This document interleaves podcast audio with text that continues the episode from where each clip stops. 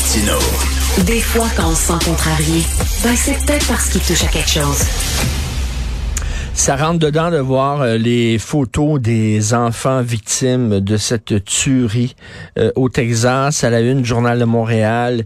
Euh, 10 ans, 10 ans, 10 ans, 11 ans, 8 ans, ça n'a aucun bon sens. Et euh, parce qu'ils sont allés à l'école, pas dans des bars, pas dans des quartiers malfamés, à l'école, bordel.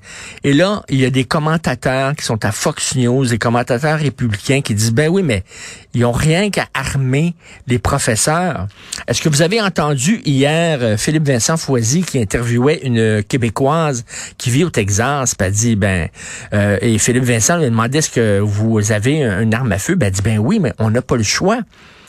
Il y a tellement de gens qui ont des armes à feu, tout le monde est armé, que nous autres, ben, on n'a pas le choix de s'armer pour se protéger de ces gens-là. C'est un cercle vicieux. Puis effectivement, elle dit, moi, est-ce que je suis pro-arme à feu? Non. Mais j'ai pas le choix. Il faut que tu sois armé parce que si les autres pètent un plomb et rentrent chez toi avec une arme à feu, ben il faut que tu puisses te défendre. Et là, c'est rendu que la, la solution proposée par certains, c'est d'avoir des professeurs armés. Et euh, j'ai vu un mime passer sur les médias sociaux où tu vois une classe aux États-Unis et euh, le professeur, ben, c'est un soldat euh, qui est en kaki, là, tout ça, là, et avec une arme à feu, avec une mitraillette dans les mains. et c'est spécial de voir que les républicains, on dirait que pour les républicains, la vie, elle est importante seulement avant la naissance. Avant la naissance, la vie est importante, il faut la protéger. Un fœtus de trois mois, c'est épouvantable, faut pas le tuer, mais une fois que tu es sorti du ventre de ta mère, on s'entorche. Donc, un être humain que, je sais pas, euh, 10 ans, tiens, 10 ans, c'est euh, c'est 120, 120 mois, ça, 10 ans, c'est ça? Un être humain que 120 mois, ah, ça, il n'y a pas de problème. Un fœtus que 3 mois, ça, c'est épouvantable. On va rejoindre Richard Latendresse, qui est justement là-bas sur les lieux. Euh, bonjour, Richard. Bonjour, Richard. Écoute, euh, tu as vu des gens certainement pleurer, tu as vu des gens certainement prier, euh, des gens qui étaient choqués. J'espère, j'espère, Richard, que tu as aussi rencontré des gens qui étaient en colère. Ah oui, et gens en colère, il y en a euh, peut-être davantage encore que les gens qui pleurent, parce que les gens qui pleurent se cachent aujourd'hui. Il y, a, des gens qui sont bouleversés, là, qui sont éloignés de, des enfants qui ont été tués. Mais les gens en colère, là, sont des gens qui se disent, bon, il y, a, deux grands phares ce matin, Richard, je les donne rapidement, je les montre rapidement. C'est qu'il semblerait que les policiers ont attendu avant de prendre d'assaut l'école alors que le tireur y était entré.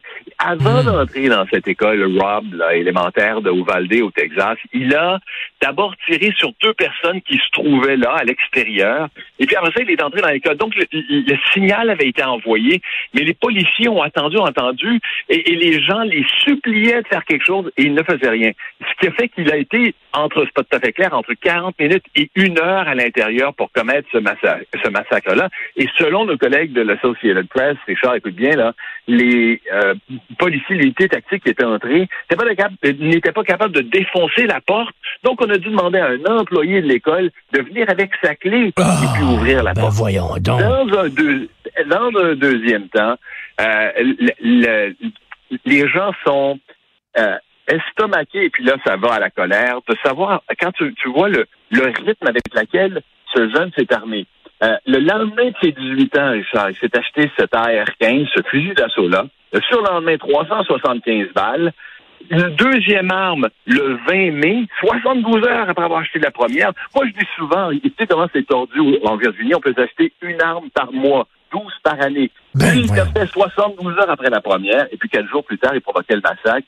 Alors, les gens disent, non, non, quelque chose qui fonctionne pas. Non seulement il n'avait que 18 ans, il n'avait même pas encore l'âge de consommer de l'alcool, mais il a acheté deux armes dans le temps de le dire parce qu'il venait tout juste d'avoir C'est hallucinant, là. Il avait pas le droit de consommer de l'alcool, mais il avait le droit d'acheter deux armes euh, d'assaut comme ça. Ça n'a aucun sens. Euh, euh, et, les gens doivent être en colère aussi de savoir que c'est vendredi, c'est une coïncidence, mais c'est le congrès euh, national de la NRA, et de voir que Donald Trump et Ted Cruz vont y participer, malgré tout ça. Ben, en fait, Ouais, en, fait, ce qu'on ce qu'on se pose comme question, c'est est-ce que c'est pas manqué de euh, de savoir-vivre dans une certaine mesure, non seulement Donald Trump, le, le gouverneur aussi Greg Abbott, qui vont tous les deux prononcer des discours à ce congrès de la du grand lobby des armes qui va, va se tenir à Houston. Il y a des appels pour dire, je pense que vous devriez annuler votre participation, laissez-les faire euh, leur euh, leur grand power militaire, leur grand power euh, de, de, de d'admiration devant les armes à feu. Là. Mais euh, bon, tu sais, ici, là, je veux être franc avec toi, euh, faut aller jusqu'au bout de notre réflexion, Richard. Les euh, Texans, il y a une relation complexe avec les armes à feu, là, parce que, euh, tu sais, dans, dans un sens, euh, l'idée qu'on puisse massacrer des enfants de cette façon-là, ça, ça bouleverse profondément des, des mhm. communautés. Mais lorsqu'on dit, euh, ben là, il faudrait mieux encadrer la circulation des enfants, les gens disent non. Je te donne juste l'exemple d'adolescentes à laquelle je parlais, des filles de 17 ans qui étaient venues porter des fleurs, qui me disaient, encore une fois, on comprend pas. moi, je suis, j'ai 17 ans, je vais avoir bientôt 18 ans. Je, ne peux pas imaginer savoir comment euh, gérer une arme, euh, tu sais, moralement prendre des décisions, etc. Et lorsque je leur dis, ben, vos familles, et puis en, en plus, elles ajoutaient, c'est tellement tranquille ici, on est tellement calme, on est tellement gentil entre nous. Là, je dis, mais est-ce que vos parents sont armés? Et elles me répondent, ben oui, naturellement. Euh, tu sais, comme, comme si euh, c'était normal, dans une communauté calme, tranquille, qui s'aime, de s'armer, parce qu'on sait jamais. Alors, tu sais, je veux dire, c'est hmm. assez particulier, cette relation que les Texans ont euh, avec, leurs armes et l'attachement qu'ils ont comme un peu partout, là, tous ceux qui défendent le deuxième amendement de la ben Constitution qui permet le droit de l'arme. Et j'ai lu qu'au Texas, on a changé la loi, puis on a encore facilité l'accès aux armes à feu. Tu n'as même pas besoin d'avoir un, permis ou de suivre un entraînement. Tu peux littéralement, c'est aussi facile d'acheter une arme à feu qu'un paquet de gomme quasiment. Est-ce que toi, tu en as vu des gens se promener dans la rue avec des armes de, depuis le temps que tu es aux États-Unis, toi? Ah oui, moi, moi j'en vois très souvent. Là. Ça, c'est un, c'est un classique de voir des gens, le, port ouvert, comme on dit en anglais, là, les gens qui se promènent avec un revolver à, à la taille comme les cowboys, là, pas un, un, gun de cowboy, mais tu peux voir l'image.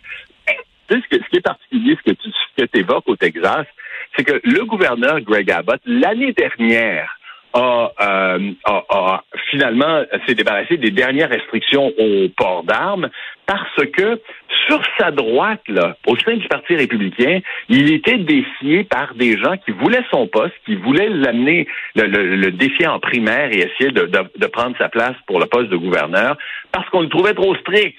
Alors tu vois, lui, il était, il était considéré comme trop soft à l'égard des armes à feu. Imagine.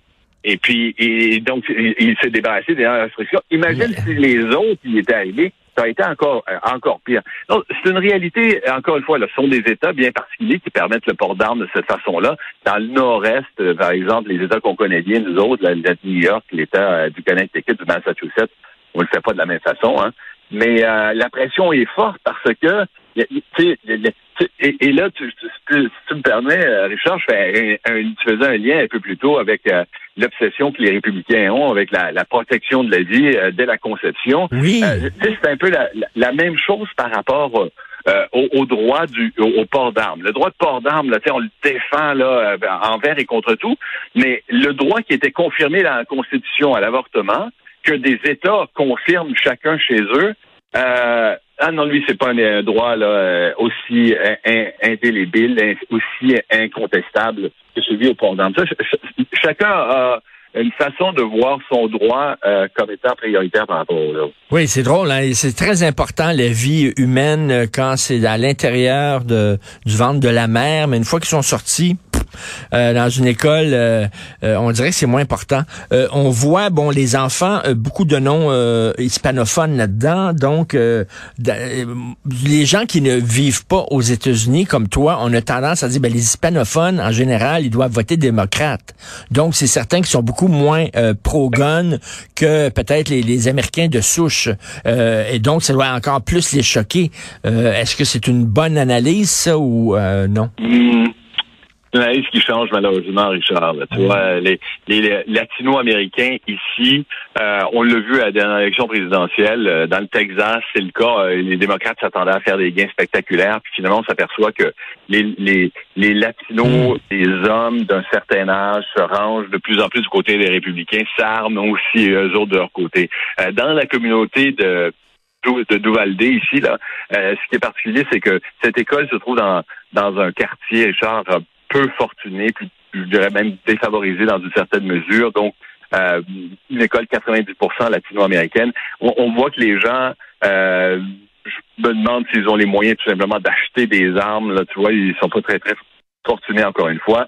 Mais ailleurs dans le Texas, c'est assez partagé. Là, les victimes sont latino-américaines, mais c'est assez partagé euh, l'envie de, de s'armer, de posséder une arme et tout ça. ça, ça développe, c'est contagieux, ça semble être contagieux cette réalité-là, Richard. Au départ, c'était les hommes blancs qui étaient obsédés par l'idée. Ils ont contaminé leurs femmes euh, blanches et puis par la suite, là maintenant, les autres communautés, les latinos en particulier, qui suivent ce, trajet-là. Euh, au Texas, c'est ce qu'on remarque en tout cas. Et en terminant, ça fait combien de temps que tu vis aux États-Unis, Richard? Ça va faire 16 ans cet été. 16 ans. Est-ce que tu étais là euh, à l'époque de Sandy Hook? Ah oui, absolument. Moi, j'ai fait la première, tu sais, la première grande affectation ici, là, c'était euh, la tuerie de Virginia Tech. Il y a eu 32 morts dans une école. Tu sais cette histoire? Oui, ben oui. Les auditeurs, là, n'ont pas, pas le temps d'entendre mes, mes récits de, de, de campagne, mais tu sais, c'était à, à Virginia Tech, l'université, un jeune entre dans une euh, un, bâtiment de l'université, barre les portes et tue 32 élèves comme ça. On n'en parle même plus aujourd'hui. Pourtant, c'était un massacre qui, avait marqué les Américains à ce moment-là. Mais il y en a tellement d'autres. J'étais là, j'étais sur place à Newtown lorsque Sandy Hook, par la suite, pour couvrir la, tuerie de Sandy Hook. Et à cette époque-là, moi, ça m'avait arraché le cœur. Franchement, je te le dis très honnêtement. Je me disais, là, ça va changer, les choses vont bouger. On peut pas laisser 20 enfants.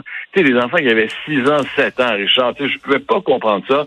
Ben, 15 ans plus tard, là, ça même ans, ça faire 10 ans en décembre, il n'y a rien qui a bougé, à rien. Alors, quand on me dit, là, là, là, ça va être sérieux, là, ben vraiment 19 enfants dans une école, malheureusement, je le dis parce que je trouve ça déprimant à, l'avouer, mais je peux pas voir que ça va réussir à convaincre ceux qui, les républicains en particulier, il y a des démocrates dans ça, qui euh, hésitent toujours à mieux contrôler la circulation. Tu as des enfants, Richard? Tu as des enfants?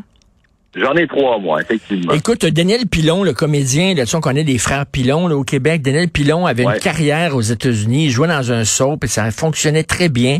Et lorsque ses enfants sont rendus, étaient rendus à un certain âge, il a décidé de revenir au Québec parce qu'il dit, moi, je refuse d'élever mes enfants aux États-Unis parce que je trouve ça euh, trop dangereux.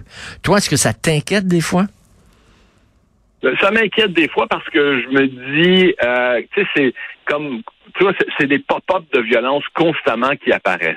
Euh, tu sais, bon, je dois quand même te dire, Richard, que, et tu connais la société américaine aussi, c'est une société qui est très, euh, très dynamique, beaucoup mmh. d'énergie. Mmh je dis souvent, il y a 330 millions d'Américains. Mettons qu'il y en a 230 millions de caves. Il y a quand même 100 millions d'Américains qui ont du bon sens. Oui. ces 100 millions-là, ils méritent qu'on vive avec eux autres.